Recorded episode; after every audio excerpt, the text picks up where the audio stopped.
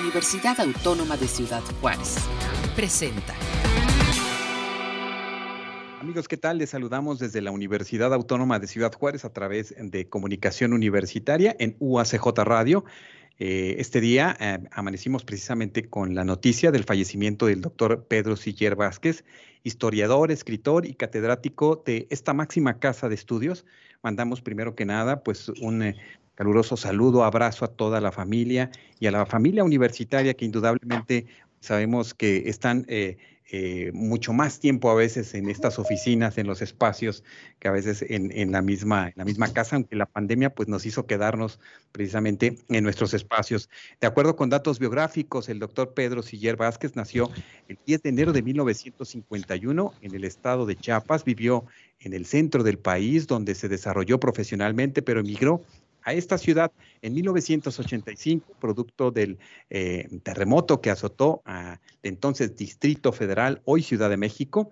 Tenía estudios con, como doctor en Historia Social y Cultural en las áreas de Educación, Humanidades, Arte e Historia Contemporánea por parte de la Universidad Autónoma del Estado de Morelos y estudió Economía en la Universidad en, París, en Francia se unió a la fila, las filas universitarias de la UACJ el 16 de febrero del 2001 en el Departamento de Humanidades, en el Instituto de Ciencias Sociales y Administración. Entre varios reconocimientos destacan su participación en los eventos de a 100 años de la entrevista Staff, el primer foro de eh, resultados de investigación y el primer foro regional de posgrados con el proyecto Visiones Históricas de la Frontera, eh, cuenta regresiva del primer centenario de la Revolución Mexicana.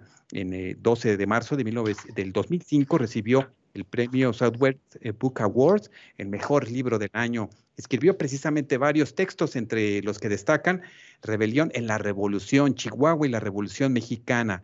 Benito Juárez, defensor de la República itinerante en Chihuahua. Ciudad Juárez la nombraría varias desde, desde, sus orígenes hasta la actualidad. Chihuahua hoy, en sus versiones 2007 y 2019, La palabra en la mirada, la democracia que vino del norte, narrativa juarense contemporánea. El último de sus tres libros fue Visiones históricas de la frontera, que fue reeditado en eh, Pastadura en el 2010 y a manera de homenaje hemos estado compartiendo con ustedes a través de UACJ Radio algunas de las entrevistas que desarrolló con nosotros este año, pero eh, precisamente para también escuchar la voz de los universitarios eh, eh, ante esta sensible pérdida, quiero darle la bienvenida en estos momentos a la maestra Araceli Arceo, coordinadora de la licenciatura en Historia, a la cual pues enviamos primero un abrazo. Maestra Araceli, saludos, un abrazo desde UACJ Radio. Buenas tardes a todo el público, buenas tardes Armando. Eh, agradecemos la solidaridad que han, mostrado con, nuestra comunidad de la Escuela de Historia.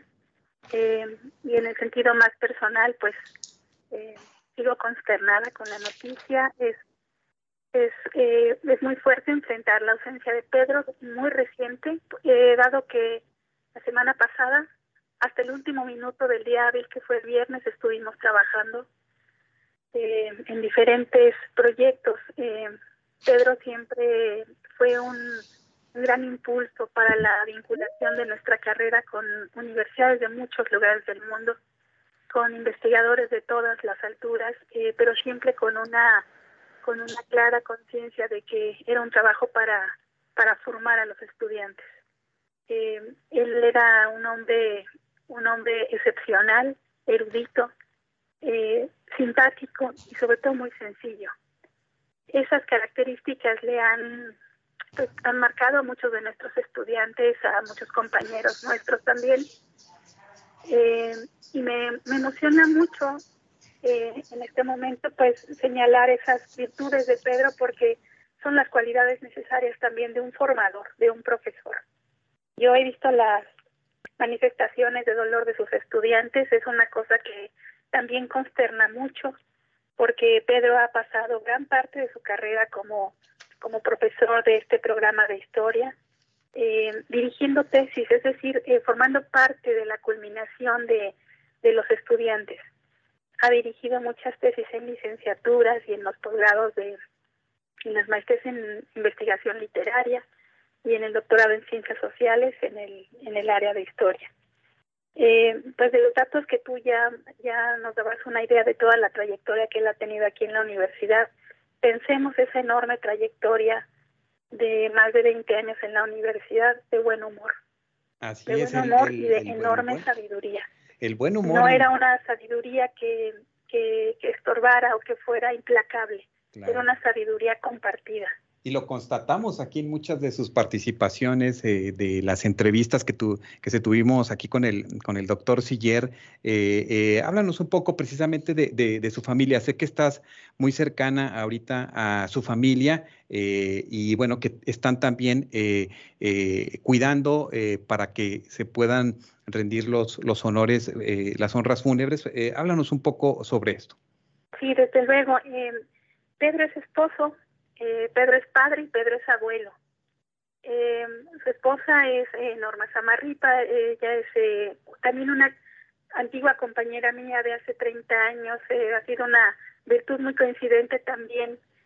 Después de unos años supe que era la esposa de Pedro. Ahora, ahora la he acompañado porque estos momentos también son para para demostrarle que no que en estos momentos no, no hablamos desde la institución fría e implacable ella eh, está eh, formalizando los servicios funerarios de Pedro Siller que si me permites anunciarlo se llevarán a cabo mañana 28 de septiembre de las 12 del día a las 20 horas en la funeraria Jardín Perches de Ignacio de la Peña 1212 en la, en la colonia Partido Romero. Eh, pues tiene pensado mañana que, que lo acompañen sus amigos, sus estudiantes, los estudiantes egresados, que son profesores y profesoras que se formaron al lado de Pedro. Eh, y están, lo acompañarán también su hija Ana, su nieto Joaquín y su hija Elisa. Eh, su familia se compone de, de, de muchas mujeres. Eh, creo yo que esa es una también de las virtudes que tiene Pedro, uh, hablarnos siempre de igual a igual, siempre con un enorme respeto. Y, y como un caballero de, del siglo pasado, eh, como, como, un caballero que, que supo siempre mantener el, el, nivel de relación con sus compañeras, eh, pero siempre también eh, avanzando en el mismo nivel, en el mismo rumbo. Correcto. Yo eh, soy amiga de Pedro hace 30 años. No, no me puedo explicar eh, por qué en este momento nos deja. Una etapa muy prolífica, una etapa en la que él estaba preparando su, su año sabático para trabajar más. Tenía entre manos un proyecto muy interesante de acceso para fuentes y libros eh, que, que forman parte de todo este espectro de las humanidades digitales. Él era un hombre de su tiempo, desde luego un hombre del siglo XXI, un historiador que conoce las necesidades del siglo XXI en la pandemia, eh, y aunque fue un reto la virtualidad para él, ahora la manejaba como su espacio natural. Así que el siguiente proyecto sería las humanidades digitales y nos iba a adentrar, te decía yo, en ese, en ese enorme aspecto. Nos, nos iba a sorprender, de hecho, tenemos un material inédito que después de compartir con algunos de ustedes vamos a, a pasar precisamente en esta transmisión donde habla sobre este punto que estás comentando que le preocupaba al, al, al, doctor Siller y que era bien, bien importante para él, eh, eh, se, seguro en esas reflexiones que, de lo que nos estás comentando, eh, maestra Araceli, es muy pronto para decir qué, qué hueco deja dentro de la carrera de la licenciatura en Historia en la UACJ, pero preliminarmente, ¿qué reflexionas en ese sentido?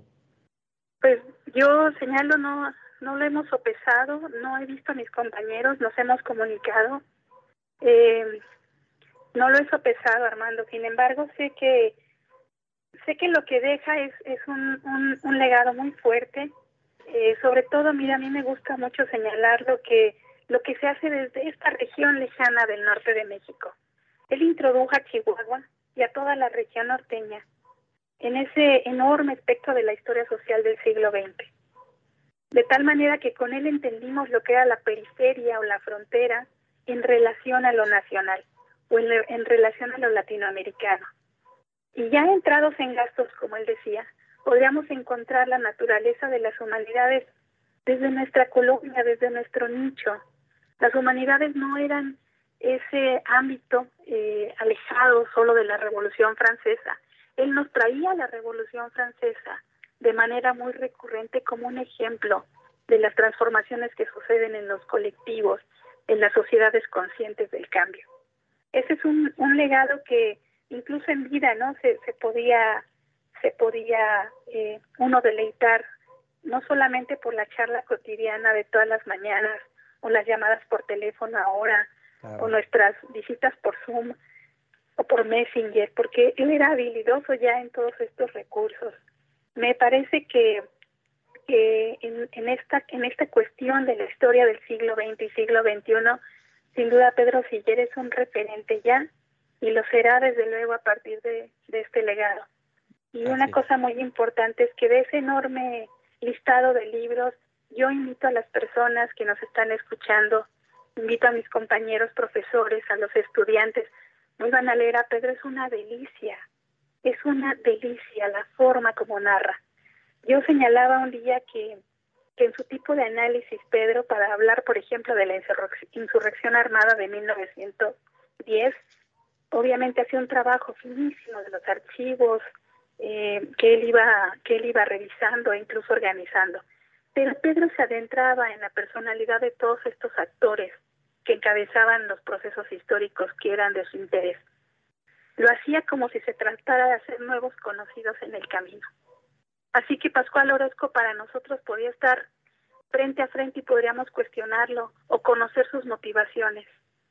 No era literario en ese sentido, entraba, yo creo que recreaba mucho la, la, el contexto de estos personajes y nos los traía muy cercanamente. Yo de verdad invito, es creo que el mejor homenaje para Pedro Siller es leer algunos de sus libros. Correcto. Y lo voy a repetir, La democracia que vino del norte, que es la transición política en Ciudad Juárez, Materia de sombras, que es una novela muy impresionante, y este voluminoso libro, que es producto de su tesis de doctorado, que se llama Rebelión en la Revolución, Chihuahua y la Revolución Mexicana 1910-1915.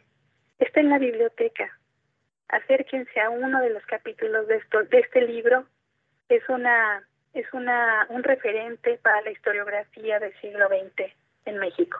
Así es, pues maestra Araceli Arceo, pues un abrazo y nuevamente si nos puedes dar eh, eh, este punto de referencia para aquellos eh, estudiantes que quieran, aquellos de la comunidad universitaria que conocieron precisamente al doctor Siller, nuevamente dinos, entiendo que es mañana, 28 de septiembre, sus honras fúnebres. El servicio funerario es el martes 28 de septiembre, de las 12 del día a las 20 horas, en la funeraria Jardín, Ignacio de la Peña, 1212, Colonia El Barreal.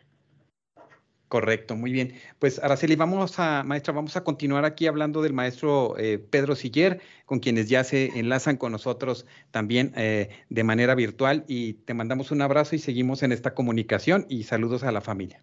Gracias. Un abrazo a todos. Muchas gracias. Gracias la, a la maestra eh, Araceli Arceo, coordinadora de la licenciatura en Historia, que bien nos comenta 30 años de conocerlo, pero yo creo que también de conocerlo por muchos, muchos años. Quiero darles la bienvenida a quienes nos acompañan en esta, en esta transmisión, el doctor Víctor Orozco Orozco. Doctor, ¿qué tal? Pues bienvenido, muchas gracias por enlazarse con nosotros. Gracias, muy amable, muchas gracias por la invitación en gracias. este homenaje a Pedro Siller. Gracias, así es. También presento al doctor eh, Ricardo León, profesor investigador también aquí en nuestra máxima casa de estudios, la UACJ. Eh, doctor, eh, gracias por acompañarnos, doctor León. Gracias por la invitación, Armando. Gracias a toda la gente que, que nos escucha y, que, y con quien comparto los micrófonos. Gracias. También le quiero dar la bienvenida al maestro Miguel Ángel Berumen. gracias, maestro. ¿Cómo está? Saludos hasta el centro del país. Muy bien, muchas gracias. Pues aquí este, compartiendo estas emociones y este dolor sobre Pedro. Muchas gracias. En un momentito co compartimos con, contigo y también están dos estudiantes eh, egresados, eh, alumnos del maestro Siller. Está con nosotros la maestra eh, Karina Reza. ¿Cómo estás, Karina? Saludos. Hola, buenos días. Muchas gracias por incluirme en este homenaje, en este recordatorio del, de, del, del doctor Pedro Siller. Estoy bien, muchas gracias, pues consternada también con la, con la noticia. Muchas gracias. Y está con nosotros también el licenciado Marduk Silva, eh, también egresado de este programa de historia aquí en la UACJ. Marduk, saludos. ¿Qué tal? Buenos días. Eh, igualmente, este, muchas gracias por la invitación y, eh, al igual que todos mis compañeros y profesores, también se comparte el dolor de que ya no está con nosotros el profesor Siller. Así es, muchas gracias. Y bueno, pues quiero agradecer a quienes nos están siguiendo a través pues, de nuestras distintas redes sociales, tanto de UACJ Radio, UACJ TV, Editorial UACJ, y también muchas gracias a Radio Universidad de la Universidad Autónoma de Chihuahua, con quien estamos enlazándonos en estos momentos en el 105.7, eh, precisamente en Cuauhtémoc, y en el 106.9 FM en la ciudad de Chihuahua capital. Un saludo desde la Universidad Autónoma de Ciudad Juárez. Y doctor Víctor Orozco, ¿desde cuándo conoce usted precisamente al doctor Siller? ¿Qué destaca de su obra y qué nos dice primero precisamente ante esta pérdida? Bueno, pues yo pienso que con eh, Pedro Siller, con la partida de él, se va un gran historiador mexicano que deja un hueco difícil de llenar en los estudios históricos. Eh, yo conocía a Pedro Siller, pues allá por los años, eh, a finales de los ochentas, eh, yo dirigí en aquella época la revista Cuadernos del Norte y Pedro eh, nos envió algunos textos para publicarlos que los dimos a la luz en aquella época. Y desde entonces empezamos a, tener una relación. después lo conocí cuando trabajaba, o lo traté cuando trabajaba en la imprenta de la universidad y posteriormente pues con mucha más cercanía cuando se integró a la docencia y a la investigación en la propia universidad. Eh, yo creo que Pedro, para notar algunos de los grandes méritos que tiene o que tiene como persona y su obra, Pedro eh, eh, fue un historiador en los que yo he puntualizado algunos rasgos, algunos distintivos. Era de esos historiadores que toma un tema y lo asume a plenitud y difícilmente lo deja. Cuando escribía eh, su obra monumental sobre revolución, rebelión en la revolución, a la que le dedicó pues varios años, eh, yo le hacía la broma eh, de que estaba como la viejita que no quería vender todos los dulces porque luego después que vendía y se decía, porque oye Pedro, pues ¿cuándo vas a terminar? ¿no? Y pues nos reíamos de la broma, ¿no? Y decía él, pues es que ya me encontré una otra beta, ¿qué quieres? Y ya estoy clavado, en encontrar otra rama y pues ahí se iba y se iba, ¿no? Pero eso tiene la, la característica, pues es que de esos historiadores que pues el libro se acaba cuando se termina, aunque sea un pleonasmo, ¿no? Cuando ya se da por eh, que ya no, ya no se puede avanzar más, pues entonces por esas razones se abandona el libro, no se concluirá del todo, pero se abandona. Pedro era difícil para abandonar sus, sus investigaciones y ese es un gran mérito, de ahí que pudo escribir una obra pues eh, con las características que tiene este libro, ¿no? Y luego creo que era un historiador, Pedro, muy generoso entre los... Eh, intelectuales y entre de todas las áreas, no nomás de las ciencias sociales y no nomás de la historia, existe mucho eh, eh, esta especie de avaricia, ¿no? De, no, de no ceder nunca ningún material y tenerlos eh, bien guardados y no impedir que cualquiera los conociera. Pedro no era de esos, ¿no? A mí me consta cómo en muchas ocasiones compartía hallazgos, ¿no? Y compartía documentos y, eh, compartía eh, pues eh, debates en los que estaba metido él, ¿no? esa es otra de sus, de sus virtudes como, como historiador, ¿no? Y pues creo que Pedro a la vez que es un, es un historiador que viene pues de más atrás, de, digamos de, la, de los tiempos de los millennials, que viene de, de los años 90 o antes incluso, antes de los años 70 o 80, pues se acopló muy rápido al, a la era digital, ¿no? Y era un buscador muy eficaz de, pistas y de fuentes en, las bibliotecas digitales y en todos los acervos documentales que hoy pues se nos presentan muy fácilmente a todos a los que nos dedicamos a este oficio, ¿no? Y yo comentaba por ahí en alguna ocasión que eh, pues se convirtió en un experto en bajar libros y en bajar documentos, tenía colecciones inmensas de, de documentos, algunas las compartió, yo tengo algunas que él me, que él me entregó, en fin, en ese sentido era eh, un historiador moderno, ¿no? Y también tendría que decir que Pedro era un hombre de vocación universal, diría que era una especie de hombre del renacimiento, ¿no? Porque le interesaba casi todo, pues era, eh, le interesaba la cultura en, en sus más variados aspectos. Fue también un escritor literario, escribió una novela, Material de Sombras o Materia de Sombras, y eh, eh, pues compaginó muy bien el, estudio de la literatura y de la, de la historia, pues fue maestro de una, una, nueva área que se abrió en la universidad, que era la novela histórica. Y, y ahí pues trabajó un buen tiempo y formó, contribuyó a formar muchísimos estudiantes. Y en, su trabajo como profesor, como maestro, a mí me, me llamaba la atención mucho cuando platicábamos la pasión con que hablaba Pedro de la necesidad de ayudar a formar a los estudiantes, de sus carencias, de los esfuerzos que había que hacer, ¿no? Y me decía, oye, eh, Víctor, necesitamos que los estudiantes eh, pues vayan mucho más allá de los, eh, la educación actual los está parcializando demasiado y les está quitando esas aspiraciones eh, universales. De ahí que, pues a veces abría sus, sus clases con una sinfonía de Beethoven o las abría con eh, una lectura de la Iliada, ¿no? Les encargaba capítulos de Dante, en fin, tenía una vocación universalista y entendía justamente que menos en, eh, ninguna profesión, pero menos en la historia, pues se puede entender que alguien eh, tenga tan circunscrita la mentalidad, tan estrecha las ojeras, que no pueda ver más allá del campo que está estudiando.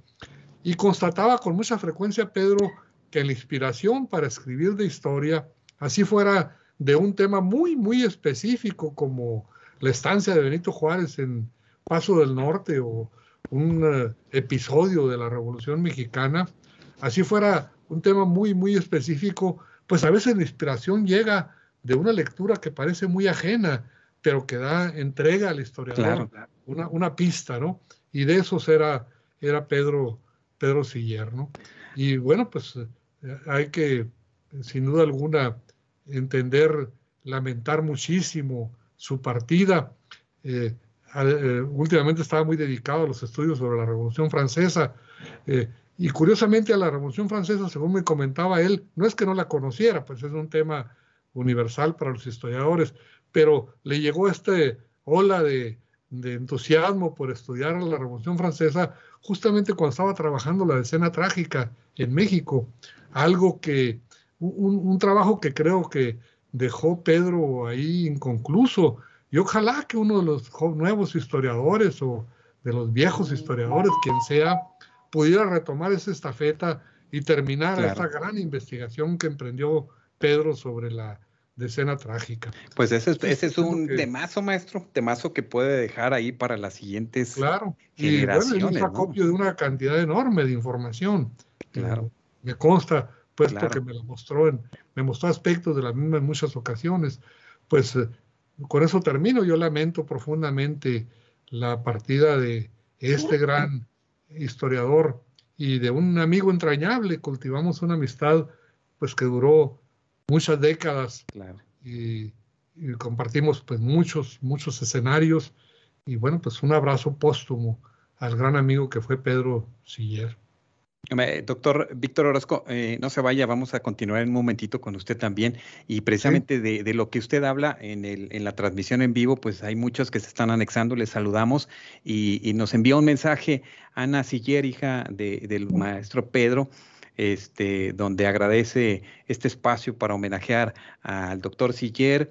Y saludos a todos y muchas memorias con, eh, saludos a todos, muchas memorias con Verumen y entonces eh, le damos la bienvenida precisamente en estos momentos al maestro Miguel Ángel Berumen, quien precisamente nos gustaría que nos, que nos dieras alguna, alguna reflexión, cómo recibes esta noticia, eh, pero sobre todo eh, que nos compartas una de estas, de estas memorias que, que, son importantes en la oralidad, compartirlas con las generaciones de historiadores y todos los que nos gusta la historia. Bueno, pues mira qué afortunado en el sentido de que aparece Ana. Y, aprovecho para mandarle un abrazo a Ana. Ya tuve la oportunidad de saludar a Norma. Y también un abrazo a Elisa, que para mí pues eran unas niñas, ¿no? Pero bueno, mira, este, yo platicaré cómo conocí a Pedro. Fue una cosa muy, muy curiosa. Yo tenía un, un bar que mi papá le decía culturoso, un bar cultural, como le decimos nosotros, que se llama El Ángel Azul. Entonces un día llegó un señor este, que me dijo que trabajaba en gobernación federal, que quería hablar con el dueño. Entonces le digo, oigan, soy yo a sus órdenes. Y pues era Pedro, ¿va?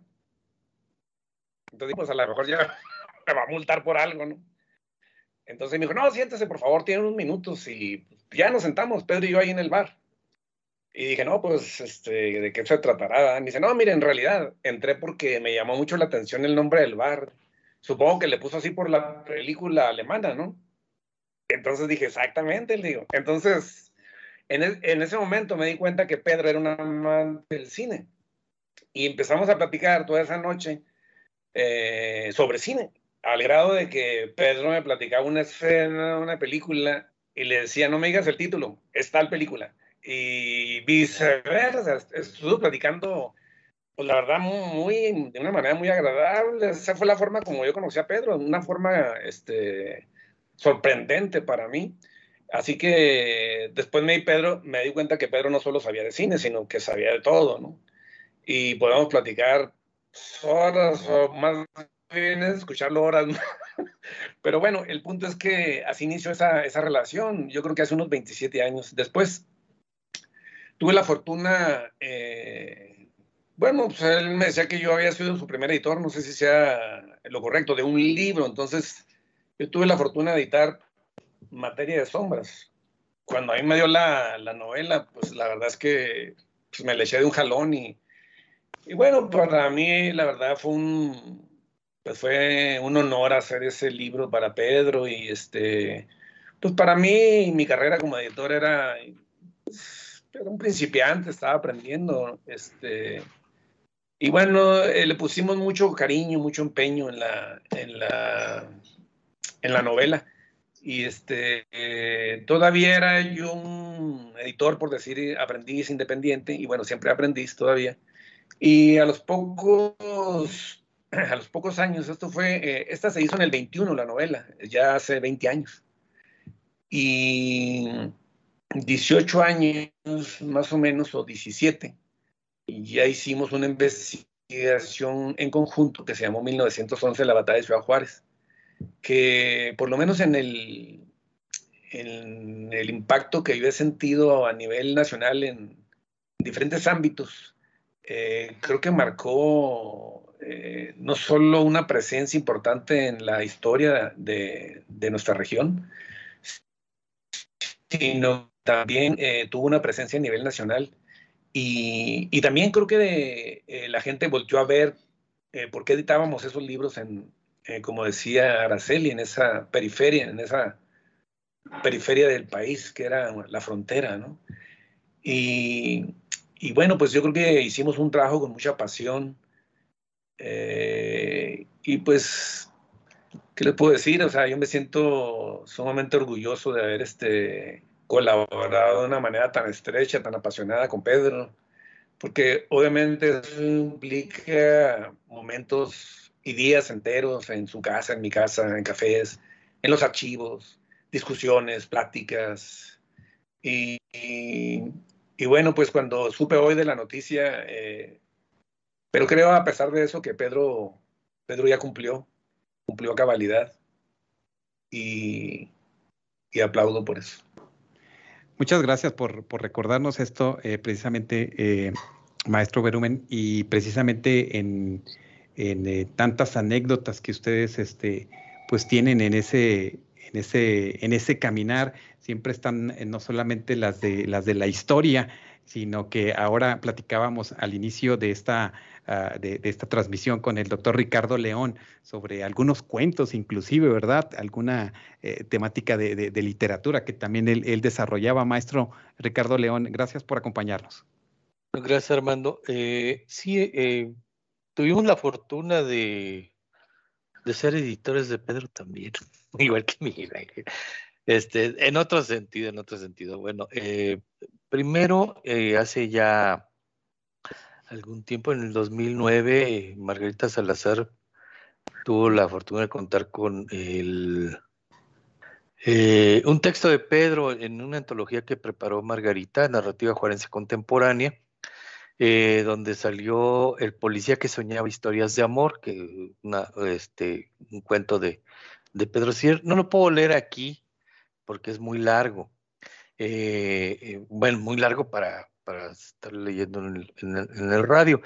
Y eh, posteriormente, en el 2010, sí, en el 2010, en el verano del 2010, en el número 2 de Paso del Río Grande del Norte, salió un cuento de él también llamado Patachete, que es parte de su de su memoria en sus, eh, en, sus tiempos como habitante de Tuxtla Gutiérrez, allí en Chiapas.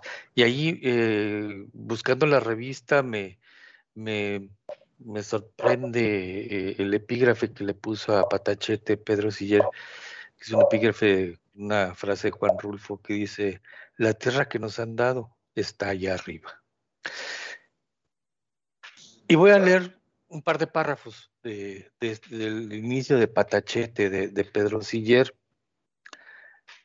Dice, el hombre caminaba arrastrando los pies con el envoltorio a cuestas. Desde lejos se veía que cargaba a otro hombre envuelto en un petate, pero en la poca distancia entre el Hospital General y el Panteón nadie podía fijarse porque además, con tanto calor, a las cuatro de la tarde en Tuxtla no había nadie en las calles. A él le llamábamos Patachete porque como ese frijol negro con pintas blancas, tenía toda la piel manchada de lunares pardos sobre su fondo cobrizo. Vivía en las calles, en los quicios de las puertas y en zaguanes abandonados. ¿Quién sino él podía encargarse de transportar al hombro a los muertos desconocidos y llevarlos al panteón municipal? No lo voy a leer todo. Eh, consíganse el número 2 de la revista Paso del Río Grande del Norte, a ver si pueden. Eh, está en las bibliotecas, afortunadamente está en las bibliotecas eh, en Ciudad Juárez, este, pero con, esto y con muchos otros ratos tuvimos la oportunidad de, de intercambiar ideas, risas, tabaco y alcohol con Pedro Siller, ¿sí? Fumamos mucho juntos, pero muchísimo, cuando él fumaba y cuando yo fumaba, claro. Este, eh, pasábamos mucho tiempo platicando en precisamente en la imprenta, es un paso, un paso de Pedro Siller por, por la universidad antes de convertirse en profesor y a la que ya se refirió Víctor Orozco. Eh, Pedro Siller pasó unos cuantos años allí trabajando en la imprenta como corrector y hacía un trabajo editorial ahí dentro de la imprenta, este, que es donde empecé a tratarlo con, con más tiempo. Y, después de estar en la imprenta, digo, pues eh, vamos a, hacer algo para, para, meterme en la academia, yo quiero participar en la academia.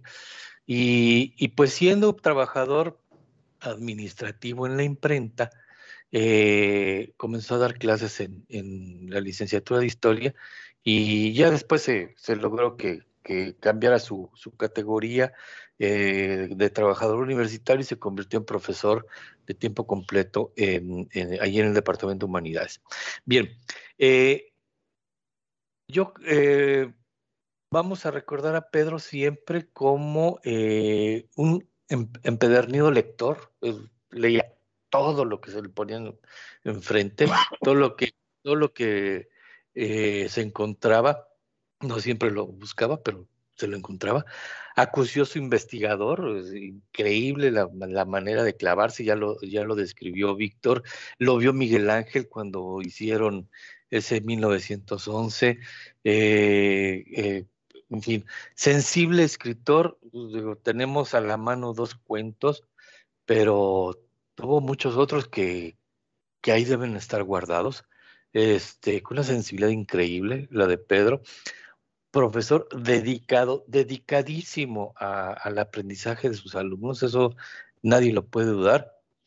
Y coincido con los compañeros, un generosísimo promotor de la cultura, promotor de la lectura y promotor de, del conocimiento, diría yo, pero sobre todo generoso, generoso. Ya lo dijo Víctor, este, ya lo han dicho otros compañeros, este, y eso se lo dijimos a él siempre, pues, este, no lo estamos diciendo aquí porque se murió, sino porque así fue y, y así siempre lo, lo este, eh, así él, él, sabía que eso pensábamos.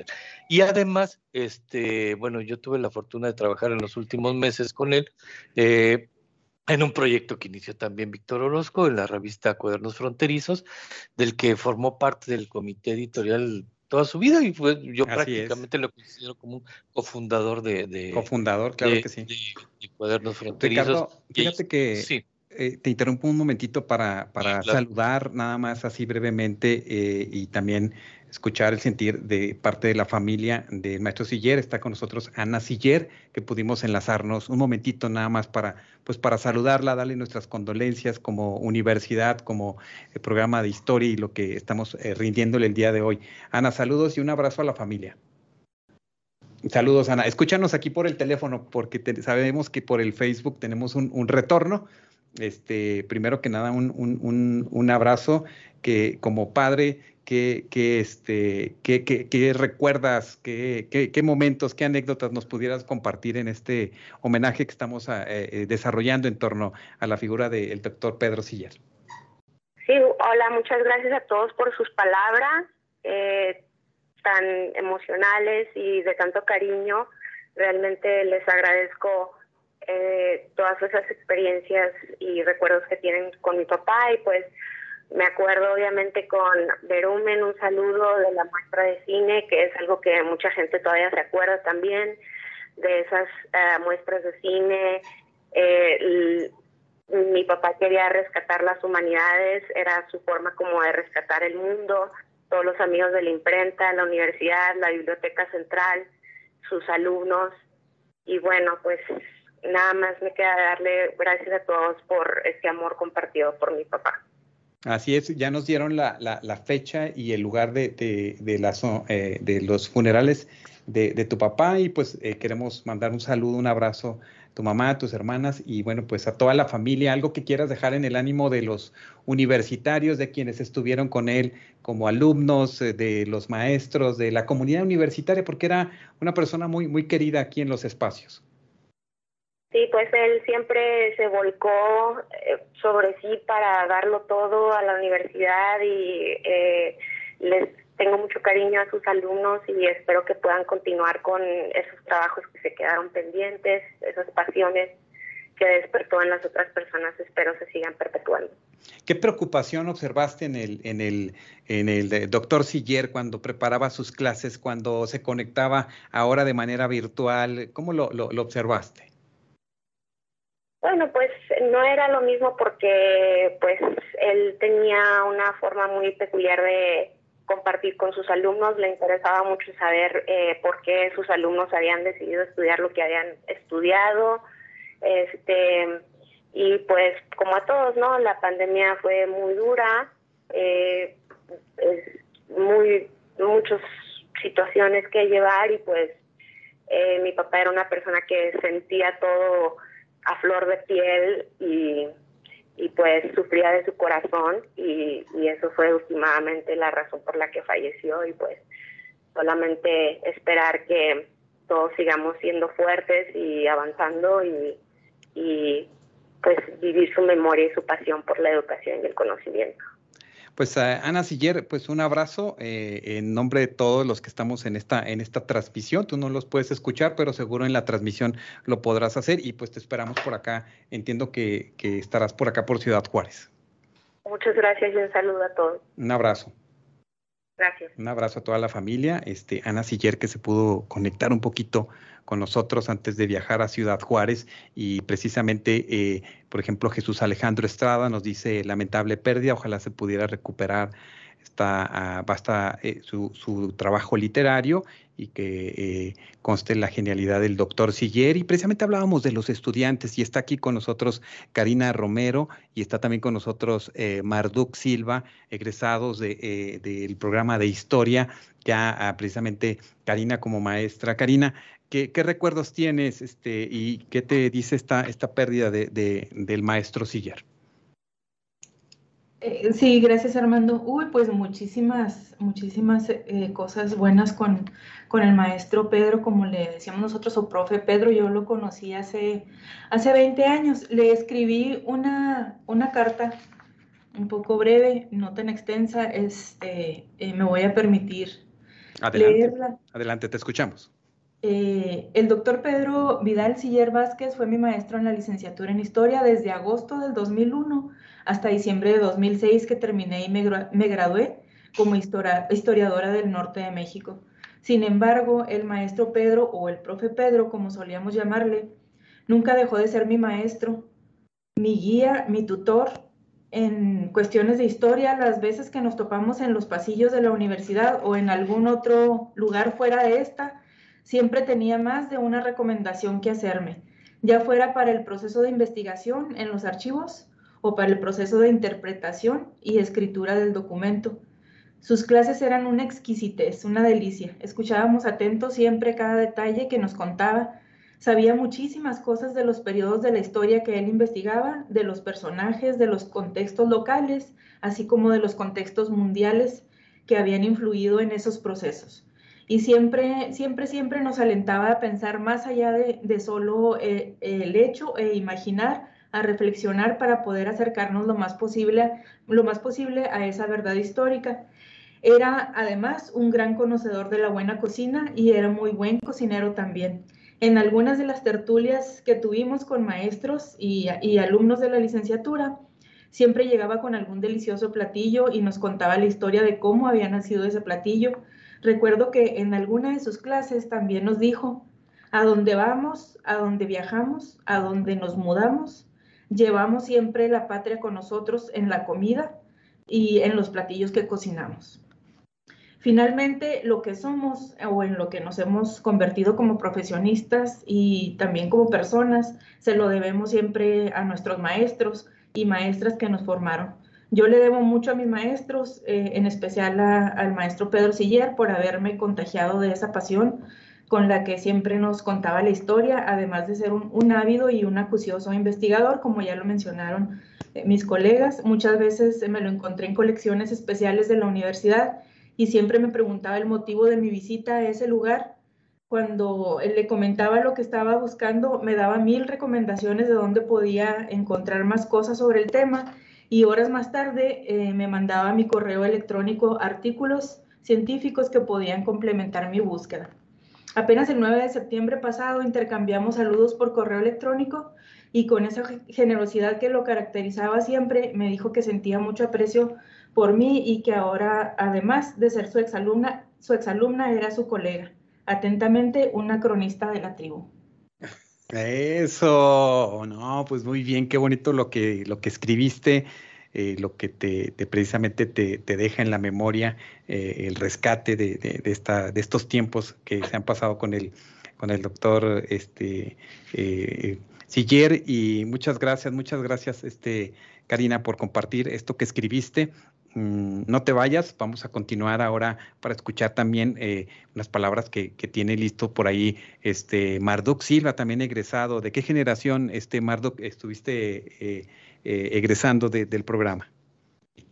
¿Qué tal? Buenas tardes. Eh, tuve el gusto de ser de la generación 2011 y bueno, este, también muy consternado por la noticia. De hecho, yo me enteré apenas hoy en la mañana. Y al igual que mis compañeros, eh, tampoco todavía no asimilo que el doctor Siller ya no está con nosotros. Nosotros le llamamos ya el profe Siller y al igual que todos nuestros maestros en la Academia de Historia, eh, nos dejó mucho y yo quiero compartirles brevemente eh, mi sentir en dos voces. la primera como alumno que fui de la licenciatura en historia, efectivamente fue un profesor muy generoso y también muy universal. Yo en, este rato estaba tratando de buscar las palabras adecuadas para, para poder describir cómo eran sus clases y, y gracias, bueno, pues a UACJ Radio que dio en el clavo con, con el post que pusieron que dice lo siguiente, un historiador percibe el entorno como un caos y lo que trata es de explicarlo, trata de entender su entorno y dentro de ese entorno, que es un caos, algo le duele, algo le llama la atención y va a la historia para tratar de entender por qué. Pedro Siller. Eso, eso era lo que nos, nos transmitía el profe Siller en las clases. Él, eh, desde una manera muy, nos enseñó a abordar la historia de una manera muy humana, como también otros de los profesores, eh, yo tenía una visión de la historia que era una disciplina muy estoica, muy dura, pero con el profe Siller eh, esa visión cambió. Esa visión, él nos enseñó a que no, que la historia también es, es humana, la historia también eh, puede ser dulce. Y en las clases y conferencias y congresos que tenían nuestros profesores que nos invitaban, eh, ahí varias veces escuché que él era uno de esos profesores que nos decía, es que historia y literatura no tienen por qué estar peleadas. Dice, esa, el arte también es un primer contacto que la gente debe tener con la historia. Entonces todo eso a mí se me quedó, eh, muchos de mis compañeros también. Y ahora quiero pasar a la segunda voz, que pues ahora pues es como docente a nivel básico y medio superior y en cierta parte así como mis, nuestros profesores que nos formaron eh, yo trato de emular algo del profe Siller y es de a los que ahora tengo el privilegio de, de enseñarles historia pues de darles también ese primer contacto humano que la historia no solo es de los grandes personajes, de los grandes próceres, de los grandes discursos, sino que también de personas que sintieron que algo les dolía y que las circunstancias, los contextos, pues los llevaron a hacer aquello que los inmortalizó. Y, por supuesto, como el profesor este, siempre nos recomendaba una novela, algo que leer, pues también, eh, como bien lo dice el profesor Ricardo León, este, órale también a ser lectores empedernidos, porque el profe de historia también tiene que recomendarle a sus alumnos novelas, libros que conoce, y pues también yo trato de, emular eso con los que ahora son mis alumnos, eh, recomendándoles novelas, eh, algunos autores que son locales, y pues yo creo que esa fue la huella que, que nos, deja, nos dejó el profe a, a, los de mi generación. Y quiero concluir con, con algo más. Eh, esto fue para mí un mensaje muy fuerte que lo asimilé con más profundidad conforme pasó el tiempo. En una ocasión, en, un, en una clase ya de finales de semestre, era diciembre, fíjense, este, ya saben, clima melancólico, y el profe nos, dijo, este, bueno, pues ya vamos a cerrar el semestre, sus trabajos finales, etc. Eh, y en una de las últimas clases nos decía, oigan, ¿y qué necesita el historiador para ser feliz? ¿Qué van a necesitar ustedes después para ser felices? Y nosotros así como de, ah, pues, este, no sé, eh, dinero, eh, o ya saben, ¿no? Lo que todos acá pensamos a la mano, una casa, carro, cosas materiales, ¿no? Y, este, y con su buen sentido del humor, que pues los que tuvieron más tiempo de conocerlo, ya saben que entre cerraba los ojos y te veía con una sonrisa, ¿no? Así como que medio sarcástico, ¿no? sí, claro. Y nos decían, ¿a poco? ¿En serio? Y nosotros, así como que, pues, no, profe, pues no sabemos qué. Y nos decía, necesitan de dos cosas, dos cosas que no les cuesta nada. Y pues nosotros, así como de, ¿qué, profesor, qué? y decía, de tiempo y de memoria. Tiempo porque la vida es ahorita, es el hoy, porque mañana quién sabe. Y memoria porque al momento que ustedes recuerden, van a volver a sentir felicidad o tristeza, y eso es la vida y eso es la historia. Les digo, o sea, el profe se lo aventó así como un chascarrillo, y nosotros creo que en su momento lo tomamos así como que, ah, sí, gracias, pero en lo personal yo después lo, lo asimilé mejor y, dije, bueno, qué profundo, ¿no? Y en estos tiempos, ¿no? O sea, tiempo y memoria. Yo creo que a todos nos acaba de dar en el clavo para la felicidad, ¿no? que al final de cuentas es algo, una aspiración que siempre andamos tras ella.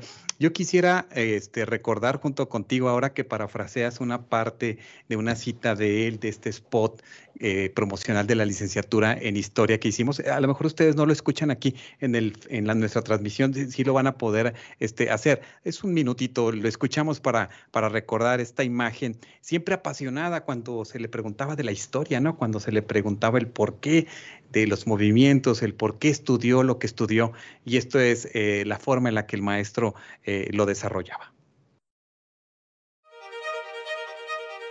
Un historiador percibe el entorno como un caos y lo que trata es de explicarlo. Trata de entender su entorno. Y dentro de ese entorno, que es un caos, algo le duele, algo le llama la atención y va a la historia para tratar de entender por qué. No hay manera de que tú no estudies historia y que no empieces a armar tu identidad. Hacer más sensibles ante la realidad actual, eh, un poco más críticos. No solamente ver aislado todo lo que nos está pasando, sino que estamos conectados. Los jóvenes deberían conocer la historia porque nos lleva a la empatía. La historia es pasión, la historia es vocación y la historia es una profesión. En esa profesión vamos a encontrar las respuestas. Una formulación que hacemos en esta disciplina es hacerle preguntas al pasado para poder comprender nuestro presente. Regresamos, regresamos con este tiempo y memoria que nos dijo eh, precisamente Marduk Silva de lo que se le quedó grabado de estas palabras del doctor Siller y con esto, que eh, esta cita de, de, la historia del historiador es bien interesante. Yo quiero agradecer este que hayan aceptado este tiempo corto. Yo sé que es corto, al rato seguramente vamos a retomar eh, este, parte del trabajo del doctor Silva en congresos, en simposiums, en, eventos, y mientras tanto la radio universitaria se abre para, para hablar de él, porque eh, en qué otro espacio lo podemos hacer. Yo quiero eh, agradecerle su presencia a cada uno de ustedes. Doctor Víctor Orozco, ¿con qué quiere concluir antes de pasar a a colocar este material inédito que vamos a compartir con todos ustedes, donde él eh, tiene unas, unas frases y unas reflexiones bien interesantes que seguro también ustedes van a disfrutar. Doctor eh, Víctor Orozco, lo escuchamos. Bueno, pues ya prácticamente dijimos casi todo lo que se puede decir en, entrevistas tan breves con Pedro Sillar. Todos lo conocimos en, en diferentes momentos y en diferentes ángulos de su vida. Y a mí en lo personal, pues me deja, pues por un lado, mucha tristeza la partida de Pedro por las relaciones que teníamos tan cercanas, pero por otra parte me deja también el gozo de haber eh, tenido su amistad y eh, sus relaciones intelectuales, no solamente en el ámbito profesional, también a veces nos juntábamos ahí en la casa de Enrique Cortázar a ver el box y, en fin, pues Pedro era un, era un amigo y era al mismo tiempo pues un profesional y un, como lo dije al principio, un hombre del renacimiento con el que uno podía hablar de, muchas cosas, de todo podría decirse. Pues yo lo lamento eh, muchísimo y solo espero que las enseñanzas de él eh, y su, ejemplo de vida pues sea compartido y sea imitado por, por las generaciones jóvenes a los que tantos años le dedicó. Claro que sí. gracias. Muchas gracias, doctor Víctor Orozco. Eh, doctor Ricardo León, ¿con qué, con, qué, eh, eh, ¿con qué te quedas? ¿Algún mensaje para cerrar este, este compartir? Sí, nada más este recomendarle a, a quienes nos escuchan este ese, ese gran ejemplo de la pasión con la que se hacen las cosas eh, de Pedro, esa, esa tosudez en estar encontrando material para leer y compartirlo con los demás. Me parece que eso es algo que, que nos dejó y que por eso mismo lo vamos a extrañar tanto pero eso sí le prometemos que pronto lo alcanzamos. Eso es, eso es seguro, eso es seguro. Eh, maestro Miguel Ángel Berumen. Fíjate que eh, yo creo que nunca me ha pesado más que alguien hable tan bajito que Pedro. Cuando estábamos en una conferencia, en una charla, este, era tan interesante lo que decía que yo le, le picaba así en el costado, le decía, maestro, más fuerte, cabrón. más fuerte. Me dice, oye, pues ya casi estoy gritando. Me Entonces yo sentía que la gente hacía un esfuerzo por no perderse nada y creo que, creo que la gente que escuchó a Pedro hizo todo lo posible por desarrollar su, su sentido auditivo, porque no había que perderse nada de Pedro. Eso es lo que creo yo. Eso, pues mira, ahora con, con, un muy buen micrófono, la entrevista que sigue, la verdad la vas a disfrutar, no tienes idea. No tienes idea. Muchas gracias, Miguel, por, por conectarte con nosotros y siempre estar atento de Ciudad Juárez, porque este, aquí sabemos tus lazos y, tu cercanía con, con, esta región. Muchas gracias. Y bueno, pues eh, eh, vamos con eh, maestra Karina Reza. ¿qué, este, ¿Qué mensaje, con qué te quedas? Pues me quedo con todas las enseñanzas de, del doctor Pedro Siller y no solo las académicas, sino las, las de su, las de su persona, las de su humanidad, ¿no? Este, que era un, ser sumamente generoso. Y pues a releer todos sus, libros, los tengo casi todos, menos, la, menos las eh, lecturas que recomendó aquí eh, Ricardo León, pero ya, ya voy a, a, tratar de conseguir el número 2 de la revista para leer ese, ese texto que nos recomendó y este, pues a, releer, a releerlo y, y el maestro Pedro seguirá vivo entre todos nosotros. Claro que sí, muchas gracias, Karina. Marduk Silva. Bueno, pues para mí es sería eh, generosidad en el conocimiento para con los alumnos, definitivamente.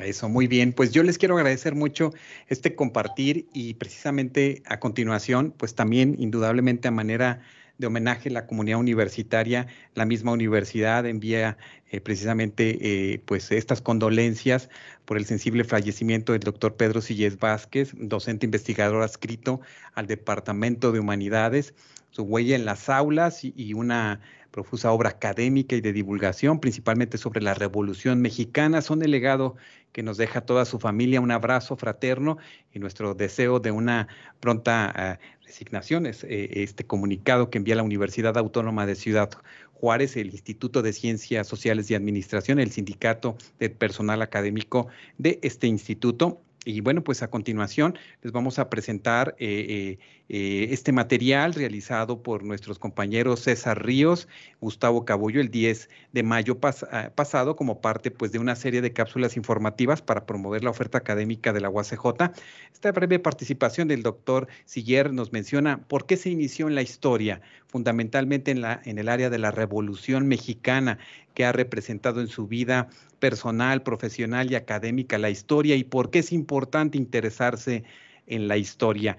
De esta manera, nosotros dejamos este material y con esto, pues, eh, no sé, una, eh, nuestro mejor sentido, algunos querrán aplaudir, algunos querrán este, tener un buen momento para, para decirle gracias al, doctor Pedro Siller y a toda su familia desde aquí, desde UACJ Radio, y dejamos este material para que lo disfruten quienes nos acompañan en la transmisión y quienes están precisamente siguiéndonos a través de Facebook. Muchas gracias a Radio Universidad en Chihuahua en el 105.7 FM y en el 106.9 FM en en Chihuahua y en Cuauhtémoc. Muchas gracias por esta señal que están compartiendo sobre este universitario de la UACJ, que precisamente hoy parte y que precisamente hoy estamos recordando. Muchas gracias en nombre de todo el equipo de UACJ Radio que hicimos posible rápido estos enlaces para poder compartir y sabemos que pronto regresamos para seguir hablando de él. Que disfruten esta entrevista, eh, este material inédito que hayan preparado nuestro compañero César Ríos y Gustavo Cabullo. Adelante.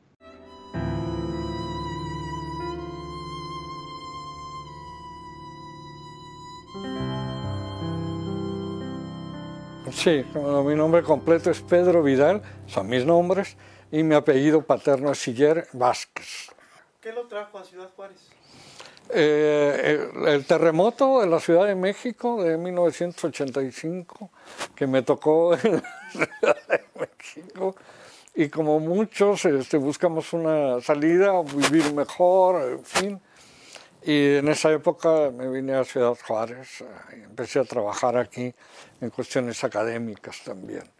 Es decir, me tocó venir a Ciudad Juárez cuando Ciudad Juárez decían, ah, este, mata un chilango y es patria, ¿sí? Ustedes se acordarán de esa época y la época que me tocó venir a Juárez, porque veníamos, yo vine en el 89, veníamos eh, este, buscando otras vidas, ¿no? Después de, de, lo que había pasado en el Distrito Federal. ¿Qué pasó en su vida para que lo hizo dedicarse a la historia? Bueno, lo que sucede es que vengo de un lugar, donde, eh, Chiapas, donde la tradición oral es muy fuerte. Y digamos, el historiador es como el cronista de la tribu. ¿no? sentarse en las noches a platicar historias al lado de, del fuego, en fin, etc. Eso me llevó a inclinarme por la historia, claro, de una manera más formal como historiador. Estudié primero historia económica, porque eh, me habían dicho que el mundo era de los historiadores y me lo creí, pero este, estudié historia económica como... Bueno, y después ya me fui decantando por el lado propiamente de lo que es historia. Al principio trabajé, como era la época, en lo que era historia laboral, historia de los trabajadores, historia del movimiento obrero. Fui fundador de centros de historia del movimiento obrero y poco a poco me fui decantando hacia otras historias. Desde hace muchos años, 15, me metí en historia de la Revolución Mexicana. Eh, publiqué libros sobre historia de la Revolución Mexicana, historia de las batallas de Ciudad Juárez, cosas de ese tipo. Y en los últimos años estoy metido en una parte de historia eh, mucho más global, digamos, este, historia de las revoluciones de la, en el mundo atlántico, cosas de ese tipo. ¿no? He dejado un poco la historia del movimiento obrero como publicación, pero sigo muy, historia de la revolución mexicana, pero sigo muy pegado a la historia de las revoluciones. Descubrí que el mundo es de los historiadores, es, eh, digamos, a la gente como yo que se considera migrante, que viene de otros lados, hace nuevas vidas, etc., eh, la cuestión de la interacción es básica. Es decir, este, decía un poeta, John Donne, que eh, nadie es una isla, que todos formamos parte del todo. Y decía, por eso cuando pases por una iglesia y escuches que las campanas tocan a muerto, nunca preguntes por quién, tocan por ti. Cuando algo muere en la humanidad, cuando algo sufre en la humanidad, tú debes estar sufriendo. Nada de lo humano te es ajeno. Por eso la historia es parte de las humanidades. No es ciencias sociales, no es ciencias duras, es parte de las humanidades. Lo interesante en la historia no es tanto explicar, sino comprender comprender al otro, tener esa empatía con el otro. Un historiador percibe el entorno como un caos, su entorno actual, y lo que trata es de explicarlo. Trata de entender su entorno. Y dentro de ese entorno, que es un caos, algo le duele, algo le llama la atención.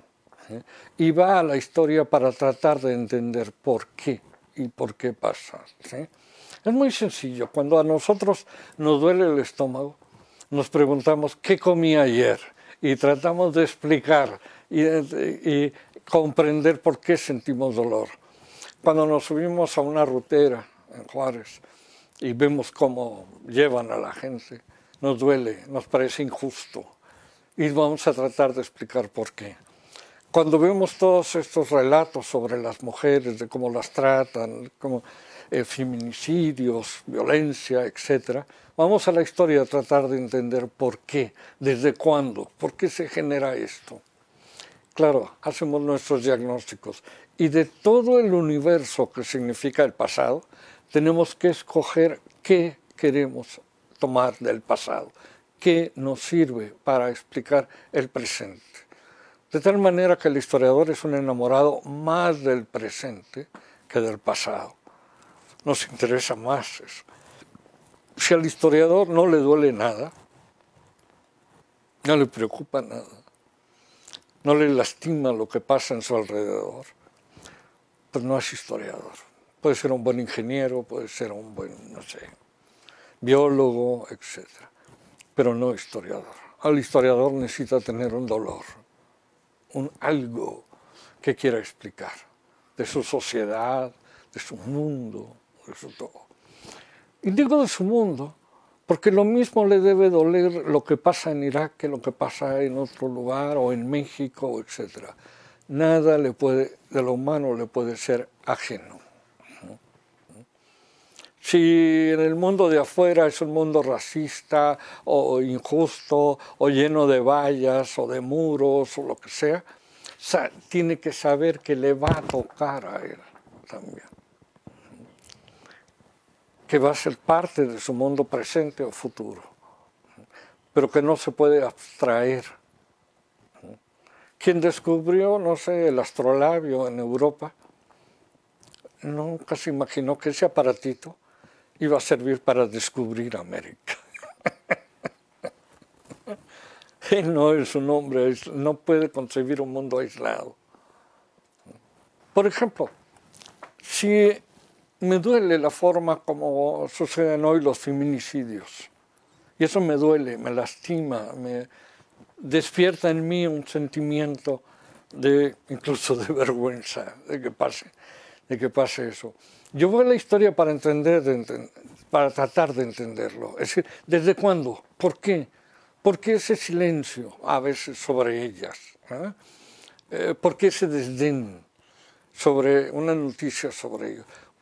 ¿Por qué la reacción de ellas tan violenta a veces? Tengo que entenderlo.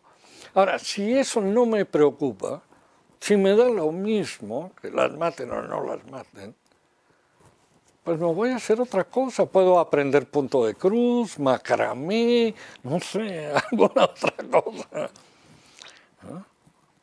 Pero si me interesa, si me duele, entonces voy a la historia para tratar de entenderlo. ¿Desde cuándo hay eso? ¿O ha sido de siempre? Es una actitud. El Estado, el Estado que se desentiende, ¿desde cuándo? ¿Por qué? Una mujer que, la muchacha que pinta a una estatua, ¿por qué lo hace? No soy un juzgador, no soy juez. Quiero comprender por qué. No juzgar. El historiador no juzga juzga el partidario, juzga el hombre de partido político, de corriente política. El historiador no juzga, el historiador trata de comprender por qué. ¿Por qué es importante conocer la historia? Es importante conocer la historia porque conocemos el mundo que nos moldea. Los hombres somos hoy somos más hijos de nuestra historia que de nuestras familias.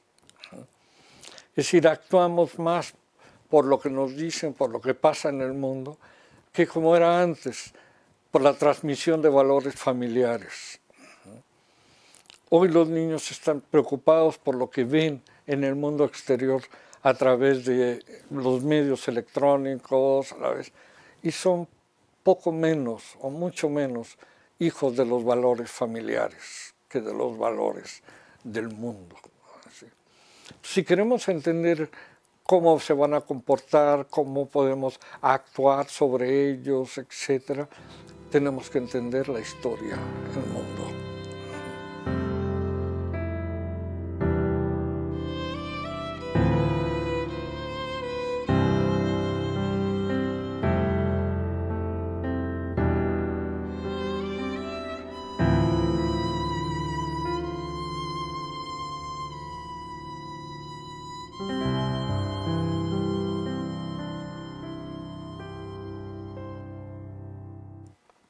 ¿Estás seguro que es para la UACJ o es para, o es para TV Novelas?